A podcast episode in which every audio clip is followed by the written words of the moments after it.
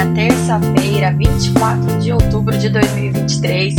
Sejam bem-vindos ao Minuto Mega, o seu café da manhã energético, transmitido todos os dias ao vivo no Instagram e, na sequência, disponível como podcast na sua plataforma de áudio digital preferida. Eu sou Camila Maia, jornalista da Megawatt.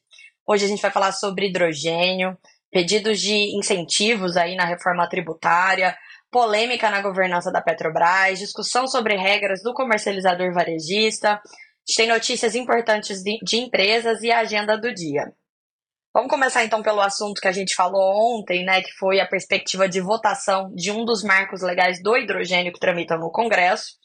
É, eu comentei aqui já que no, existem alguns textos diferentes regulamentando o mercado de hidrogênio. É, hidrogênio verde, baixo carbono, como quer que a gente chame, né? É, há um texto mais avançado na Câmara, há um texto mais avançado no Senado, que eu vou falar agora é sobre o texto da Câmara. Por quê? É, o deputado Bacelar, ele apresentou o parecer é, há duas semanas na Comissão Especial da Transição Energética e Produção de Hidrogênio Verde. Esse relatório ficou disponível para recebimento de contribuições e ele deve ser votado hoje nessa comissão, então é um momento importante. É, o que, que prevê o texto, então, inicialmente, pelo menos apresentado pelo Bacelar? É, os destaques ali seriam a criação de um programa de desenvolvimento de hidrogênio de baixo carbono, para incluir o produto na matriz energética brasileira, né? É, pro, pro, proporcionar aí o aproveitamento racional da infraestrutura existente e garantir apoio à pesquisa. E outra novidade é a criação é, do regime especial de incentivos para a produção de hidrogênio de baixo carbono, chamado de REIDRO. É, ele garantiria incentivos tributários por meio da desoneração de CAPEX e das despesas operacionais, incentivos no imposto de, de, renda e contribuição sobre o lucro líquido, elegibilidade para emissão de debêntures incentivadas, é, entre outras questões. O texto é polêmico justamente por conta desses incentivos que são pleiteados pela indústria, né? A indústria, a indústria argumenta que sem incentivos o setor de hidrogênio não vai ser competitivo no Brasil. É, a gente é precisa, a gente tem já uma energia renovável muito barata. Lembrando, para fazer o hidrogênio verde, hidrogênio de baixo carbono, a gente precisa de energia renovável, né? A gente já tem energia renovável, uma das mais baratas do mundo. O problema está no restante da tecnologia, que a gente tem custos muito elevados no Brasil.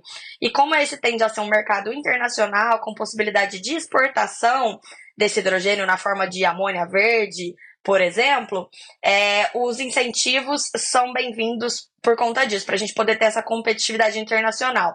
Lembrando que, por exemplo, nos Estados Unidos existem é, incentivos muito relevantes financeiros para a produção de hidrogênio. Então, é, esse é o argumento aí do lado da indústria. Já o governo é, tem aquele probleminha de que não existe espaço fiscal para mais incentivos. Todo mundo que acompanha pelo menos um pouco o noticiário econômico está é, cansado de ver as notícias, né? A gente vê a União cortando gastos, tentando aumentar a arrecadação, as contas não fecham. Aí falando em incentivos, é, a CNN contou hoje que os pedidos de incentivos ao setor elétrico é, também têm sido voltados para a discussão da reforma tributária. O senador Eduardo Braga ele é o relator da PEC, né, da reforma tributária, e ele deve apresentar hoje uma versão preliminar do relatório. É, e nessa versão preliminar do relatório, ele já deve acatar algumas emendas que foram apresentadas pelo setor de energia, pedindo aí mudanças. A gente já falou sobre isso aqui na Megawatt, desde que o texto, o primeiro, a primeira versão do texto da reforma é, veio à tona, né? É, o pessoal tem pedido muito algumas mudanças. A Elbe Aganon, presidente da Associação Brasileira de Energia Eólica e Novas Tecnologias, a ABEólica, por exemplo, fala sobre a necessidade de criação de um regime especial para o hidrogênio na, dentro da reforma tributária. É, o setor pede que o setor de energia seja incluído no rol de serviços essenciais que terão uma alíquota menor. É, a gente lembra no ano passado, teve aquela aprovação de uma lei que mudou a cobrança do ICMS, que é um imposto estadual, é, vai ser extinto na reforma tributária, mas falando sobre o que a gente tem hoje, né? É, e aí, o qual foi o grande ganho do setor de energia? Foi conseguir incluir a energia elétrica junto de outros setores, como combustíveis, comunicação e transporte público, nesse rol de bens e serviços essenciais. E aí, na prática, isso limitou a alíquota máxima do ICMS a algo entre 16% e 17%, a depender do estado, E isso trouxe um ganho ali, porque ajudou a, a, diminuir um pouco a conta de luz, controlar a inflação e etc. A reforma em tramitação agora, ela simplifica os impostos né, sobre consumo, unifica os tributos. É, e ela também prevê um grupo de serviços e bens essenciais que vão ter uma limitação dos tributos. Só que o texto que foi apresentado inicialmente não previa a energia elétrica é, nesse rol elegível, essa tributação diferenciada. A CNN informa então que o Eduardo Braga ele concorda que a energia elétrica deve ser considerada um bem essencial. É, bom, a energia elétrica é um bem essencial, a gente sabe muito bem disso, né? É fundamental para o funcionamento de tudo, é, se de, de hospitais e escolas, às residências, aos setores da economia. Sem falar que o aumento nos custos da energia tem aquele efeito inflacionário perverso por conta do efeito cascata em todos os outros setores da economia, né? É, então, por, citando esses argumentos, o Braga disse que defende a aprovação de uma emenda à reforma que concretiza essa proposta de incluir a energia como um bem essencial. É, tem outras emendas ainda que foram apresentadas pelo setor, pedindo, por exemplo, limitação no imposto para as fontes renováveis, para incentivar, né, a estimular a transição energética no Brasil. Tem outra emenda que pede que o imposto seletivo, que é voltado a bens e serviços, que prejudicam o meio ambiente e a saúde, é, tenha que, que, a, que o texto preveja claramente que esse imposto não possa incidir sobre operações com energia elétrica e insumos energéticos usados na geração de energia elétrica. É, o texto ele não falava que a energia elétrica estava dentro desses desse, bens e serviços que prejudicam o meio ambiente e a saúde, mas também não deixava claro que não estava. E o setor avalia que é necessário deixar isso bem evidente. O Braga já sinalizou que também que vai sinalizar, que vai acatar essa emenda. É uma pressão muito grande, né? É, de todos os lados. Do lado do setor de energia, é, o argumento é que aumentar a conta de luz é, é insustentável, pensando assim nos patamares que a gente já está hoje.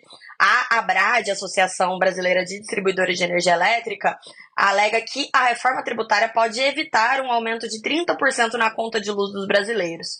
Então é um assunto bem importante, a gente vai acompanhar hoje a apresentação desse relatório. Falando agora de Petrobras, ontem a Petrobras se envolveu em mais uma polêmica, porque a companhia informou que o seu conselho de administração aprovou uma proposta de alteração do Estatuto Social da companhia. É... Essa proposta ainda precisa ser aprovada pela Assembleia de Acionistas da companhia, mas ela foi muito mal recebida pelo mercado. As, as ações da Petrobras ontem caíram mais de 6%. É, o que está nessa proposta? Está a criação de uma reserva de capital, mudanças nas distribuições de dividendos, de lucros né, na forma de dividendos, mas o que pegou mesmo foi a questão de mudança na governança, porque a proposta ela altera o estatuto, excluindo algumas vedações para indicação de administradores que, que, que é prevista na lei de governança das estatais. É, o argumento da Petrobras foi que isso é necessário para manter o estatuto atualizado perante a lei, mas a empresa se baseou no entendimento de uma decisão monocrática do ex-ministro do Supremo Tribunal Federal, Ricardo Lewandowski, que foi aquela decisão que permitiu que a Petrobras tivesse as nomeações de conselheiros que inicialmente seriam vetados. Inclusive, é, o comitê interno de nomeações da Petrobras tentou vetar algumas nomeações de secretários que são que têm é, cargos no governo, já até cumprindo né, o que estava na lei de governança das estatais, mas a, empresa insistiu, prosseguiu mesmo assim, é, conseguiu essa decisão, então, monocrática ali no, no STF, que deu essa segurança jurídica, e hoje é, dentro do Conselho de Administração da Petrobras, a gente tem três secretários do Ministério de Minas e Energia: o Efraim Cruz, o Pietro Mendes e o Vitor Sabac. Após a divulgação dessa proposta, a reação foi muito negativa no mercado, como eu disse, então aí a empresa soltou um novo comunicado dizendo que não houve redução das exigências sobre a lei de governança das estatais, mas o mercado continua vendo muitos riscos, né? É, o estatuto ele era uma camada de proteção contra a interferência estatal. Quem viveu os anos de Lava Jato sabe como que a interferência do governo na Petrobras é mal vista pelo mercado. Então esse assunto deve continuar rendendo, a gente vai acompanhar aqui. A, de outro lado, a alta dos preços do petróleo ajuda bastante a empresa, né? Estimula muito os preços das ações. Então, é, muitos assuntos para a gente ver. Bom, agora falando sobre o setor elétrico, ontem a gente publicou uma reportagem na Megawatt contando como estão as discussões é, em torno da regulamentação do comercializador varejista pela Agência Nacional de Energia Elétrica, ANEL. A ANEL abriu em agosto uma consulta pública para receber contribuições sobre o tema. A, o, o, período de contribuições é, terminou na, no começo da semana passada, terminaria no dia 13 de, de, de outubro, mas por conta do feriado ali, é, algumas, alguns agentes pediram prorrogação do prazo, então foi até o dia 16. É, esse processo ainda não foi colocado na pauta para deliberação da diretoria da ANEL, mas isso não deve demorar porque essa regra precisa estar vigente antes de janeiro do ano que vem. Porque em janeiro do ano que vem a gente tem a abertura do Mercado Livre para todos os consumidores de alta tensão e essa figura do varejista vai ser ainda mais importante. Porque atualmente, quem tem o consumidor de energia, né, de alta e média tensão, que tem um consumo acima de 0,5 mega, ele já pode migrar para o Mercado Livre. Mas ano que vem esse limite cai, não tem mais um limite, então. Então a única coisa que o consumidor precisa é estar conectado em alta ou média tensão. É, e, e todos esses consumidores vão poder optar pelo seu fornecedor de energia, mas debaixo de um comercializador varejista. Essa foi até um pleito da própria CCE, né, para evitar que a CCE tivesse uma enxurrada de novos agentes, porque são 72 mil unidades consumidoras elegíveis a migrar no ano que vem. E a ANEL já informou que há mais de 8 mil consumidores no processo, esse número que deve crescer ainda mais, afinal de contas, janeiro de 2024 está quase ali. A gente já está encerrando outubro, então o, o tempo voa, não é mesmo? Bom, é, como que está agora essa questão da discussão ali na ANEL? A gente contou ontem nessa reportagem sobre os pleitos dos agentes sobre a questão da medição desses consumidores livres. A ABRAD, a Associação das Distribuidoras de Energia, ela concorda que as distribuidoras devem continuar exercendo o papel de, de, de, de fazer essa medição do consumo, mesmo desses novos, desses consumidores que vão para o Mercado Livre. Então a medição vai ser feita pelas distribuidoras, a distribuidora vai enviar esses dados para a CCE e a CCE é que vai é, trabalhar todos esses dados, agregá-los e aí alocá-los em cada agente varejista. É, o, que a, o que as distribuidoras alegam é que para isso as distribuidoras precisam ser remuneradas adequadamente pela prestação desse serviço. É, caso contrário, o consumidor regulado, eu e você, né, que vamos continuar sendo atendidos pelas distribuidoras nas nossas casas, é, segundo a Brad, esse consumidor vai ser onerado porque ele vai pagar um custo que, na verdade, deveria ser pago pelo comercializador varejista. E outro pleito da Brad nesse sentido é pela simplificação da quantidade de dados que vai ser coletada ali pela distribuidora. A gente, quando a consulta pública foi aberta, esse assunto já tinha sido é, colocado, né? A, a consulta pública ela prevê uma quantidade de dados muito grandes que a própria CCE, pelo que eu apurei, também entende que não é necessário é, porque daria muito trabalho processar tudo isso. A Abracel, a Associação dos Comercializadores de Energia, também concorda que a distribuidora deve fazer a, a medição. Mas a Abracel apresentou alguns pleitos é, ali diferentes, até quanto aos requisitos feitos pelas distribuidoras. É, um deles é que a resolução normativa que a ANEL vai aprovar, que ela vede claramente exigências de adequação de medição para a migração desses consumidores. Por quê? Esses consumidores de alta e média tensão, a maior parte deles já é telemedido atualmente. Então, é, o pleito da, da Abracel está muito relacionado até ao receio que as comercializadoras têm de que as distribuidoras atrasem, de certa forma, os processos de migração é, em uma prática concorrencial desleal. Outro, outro pleito da Abracel é sobre a denúncia do contrato. O que é a denúncia do contrato? Quando o consumidor é, cativo quer migrar para o Mercado Livre, ele tem que encerrar o seu contrato com a distribuidora local. Então, quando ele comunica é, à distribuidora, oh, não vou renovar meu contrato com você, é, isso é a denúncia do contrato. A gente nem sabe que a gente tem esses contratos vigentes com a distribuidora, mas a gente tem sim. É, e isso, pela regra vigente, precisa ser feito até 180 dias antes do término do, da vigência do contrato, que é renovado automaticamente a cada ano. Eu não sei quando é o prazo de, de, de, vencimento do meu contrato. Dificilmente o consumidor sabe quando vence seu contrato com a distribuidora, né? Aliás, quanto menor o consumidor, menos conhecimento ele tem. Então, é, se esse consumidor perde esse prazo de 180 dias, ele acaba tendo o contrato renovado e aí a sua migração, que levaria seis meses, pode levar um ano e meio. É, o que, que a Abracel defende? Que a denúncia do contrato possa ser feita a qualquer momento, sem multa, e aí depois desse pedido de, de, de, de denúncia, aí sim passa a ter a contagem dos 180 dias. Porque dessa forma, a distribuidora vai ter ali os seis meses, né, para cumprir todos os ritos e se programar, mas esse consumidor não fica preso na distribuidora por mais tempo do que ele deseja. Aí falando em varejista, vou lembrar aqui agora que a gente está com as matrículas abertas para o curso de conceitos práticos do comercializador varejista. Esse curso vai ser ministrado pelo advogado especialista Urias Martiniano, muito conhecido no setor de energia. É, o Urias ele vai explicar então como é que funciona a regulamentação, a habilitação do comercializador varejista, como vão ser os contratos, as operações dessas empresas. Vai ser muito interessante, fundamental para todo mundo que quer atuar nesse mercado. É quem já está no mercado e está contratando colaboradores novos, né, sem um conhecimento aprofundado do comercializador varejista, do, de como funcionam os contratos, ou ainda para quem quer entrar nesse mercado, mas ainda está estudando como se posicionar. Vão ser duas aulas, somando quatro horas, bem específico mesmo. As aulas são ministradas no dia 7 e 9 de novembro. E o link para acesso com todos os detalhes do curso, para você que está me ouvindo como podcast, tá na descrição desse episódio. Quem me assiste aqui ao vivo no Instagram vai achar essa informação no link da bio da Megawatt ou ainda no nosso site, na aba de cursos. Ali na aba de cursos tem outros cursos muito legais, importantes para cada vez mais importantes nesse momento que a gente vê o mercado abrindo, né? A gente tem ali sobre autoprodução, sobre gestão de riscos no setor. Então convido todo mundo a dar uma olhadinha. Agora vamos fazer, paramos a nossa pausa, vamos voltar para as notícias que a gente tem algumas notícias importantes de empresas que vão agitar o mercado. Depois a gente vai falar sobre a agenda. Bom, a, ontem a gigante americana Chevron anunciou é, que fechou um acordo para comprar a também gigante Hess Corporation por 53 bilhões de dólares. Esse acordo acontece menos de duas semanas depois que a ExxonMobil comprou a Pioneer. É, e esse movimento todo indica a, a, consolidação do mercado de shale gas nos Estados Unidos, né? A, a, Chevron vai assumir os ativos de shale e de óleo da Hess nos Estados Unidos, sem falar que essa aquisição permite que a empresa entre na Guiana.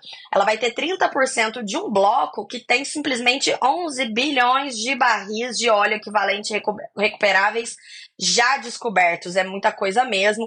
Tá ali na região da margem equatorial, que é onde a Petrobras quer explorar, né, o novo, a nova fronteira de exploração quando o pré-sal entrar em declínio na próxima década. As petroleiras americanas estão investindo muito em M&As dentro de óleo e gás, a francesa Total Energies, que antes era conhecida como petroleira, mas agora é uma empresa de energia, é, ontem ela informou que firmou uma parceria com duas empresas de renováveis para desenvolver um projeto de eólica offshore de 3 GB de potência, também muito grande, ali na costa dos estados americanos de Nova Jersey e Nova York. É, esse projeto ele visa reduzir a geração de energia a gás natural na região, vai ser substituída pela eólica offshore, bem interessante também. Ainda nesse noticiário renovável, é, a Ferbasa informou ontem que decidiu não dar prosseguimento a um negócio com a S Brasil que envolveria o desenvolvimento do parque eólico BW Gui Pará. As empresas elas tinham assinado um memorando de entendimentos em dezembro de 2022 para avaliar esse parque. Parque ele é da Ferbasa, ah, só que as empresas elas não deram muitos detalhes, mas a Ferbasa só informou que, depois do processo de análise, decidiu não dar prosseguimento à negociação comercial. Vamos para a agenda de hoje, então. Ontem eu tinha dito que hoje o ministro de Minas e Energia, Alexandre Silveira, eh, deveria ir numa vistoria técnica hidrelétrica de Guri, na Venezuela. Esse compromisso não está mais na agenda dele, não tem outro compromisso previsto até o momento. Hoje começa no Rio o OTC Brasil, um evento muito grande organizado ali pelo Instituto Brasileiro de Petróleo e Gás, IBP, e a Offshore Technology Conference, a OTC. É, o evento é muito grande, vai até quinta-feira no Rio. É, a gente vai ter muitas notícias de lá. A Maria Clara Machado, a Maria Clara Machado, nossa repórter, já está por lá. É, agora, só na abertura, é, a gente vai ter as participações, então, do Efraim Cruz, que é secretário executivo do Ministério de Minas e Energia, Rodolfo Saboia, diretor-geral da ANP, o senador Carlos Portinho, o CEO do IBP, o Roberto Ardengue, e o Carlos Travassos, que é diretor de Engenharia, Tecnologia e Inovação da Petrobras. Hoje é terça-feira, a gente tem reunião ordinária da diretoria da ANEL. A reunião começa às 14 horas, não às 9 horas, como a gente está acostumado. E até agora nenhum processo saiu da pauta. A gente tem ali como os destaques até o momento a abertura de uma consulta pública para revisão tarifária periódica da Roraima Energia, o resultado de uma consulta pública que discutiu o edital dos leilões a menos 1 e a menos 2 de dezembro, e a proposta de abertura de consulta pública sobre a agenda regulatória do BN 2024 e 2025. E hoje ainda tem o segundo dia da conferência da Tagro em São Paulo, é, com muitas discussões importantes aí, novas tecnologias, aproveitamento energético, certificação de SG e muito mais. Antes de finalizar, só ontem eu comentei rapidamente que a gente ia ter um evento com a PSR na quinta-feira, mas eu não dei detalhes e agora eu vou dar esses detalhes. Na quinta-feira, então, eu vou estar com o Rafael Kelman, da PSR, e com o Monir Soares, da Sistêmica. A gente vai falar sobre as estruturas do mercado de carbono, seus desafios e oportunidades. Essa conversa vai ser às 16 horas, transmitida pelo canal da Megawatt do YouTube. É, como sempre, vai ser baseada no Energy Report mais recente da PSR nesse caso, tratou ali da descarbonização. Parece que o que a gente vai falar já foi dito antes, mas não. É, eu prometo que não. A PCR sempre traz visões muito diferentes sobre os assuntos, né? E essa é uma oportunidade incrível para poder participar, tirar dúvidas, né? É quase uma aula ao vivo ali com os especialistas. A gente aprende muito. Eu, pelo menos, aprendo muito todo mês nessa, nessa live do PSR Explica. É, eles vão falar, por exemplo, como que a temperatura média do planeta está crescendo nos últimos anos, mesmo com todas as medidas que foram acordadas ali no Acordo de Paris. E, e, como que o mercado de carbono é visto como um dos poucos instrumentos restantes com potencial para contribuir com a redução das emissões e impedir um colapso é, muito maior é, de, de, tudo. É, eles vão falar então sobre diferenças dos mercados de carbono voluntário e regulado, como que são os produtos, as tecnologias, como que funcionam os offsets. Vai ser bem legal e eu espero vocês lá. É isso então, gente. Eu espero que vocês tenham uma excelente terça-feira. A gente vai ter uma terça-feira cheia aqui na Megawatt com muita notícia para vocês. Eu fico por aqui e até a próxima. Tchau, tchau.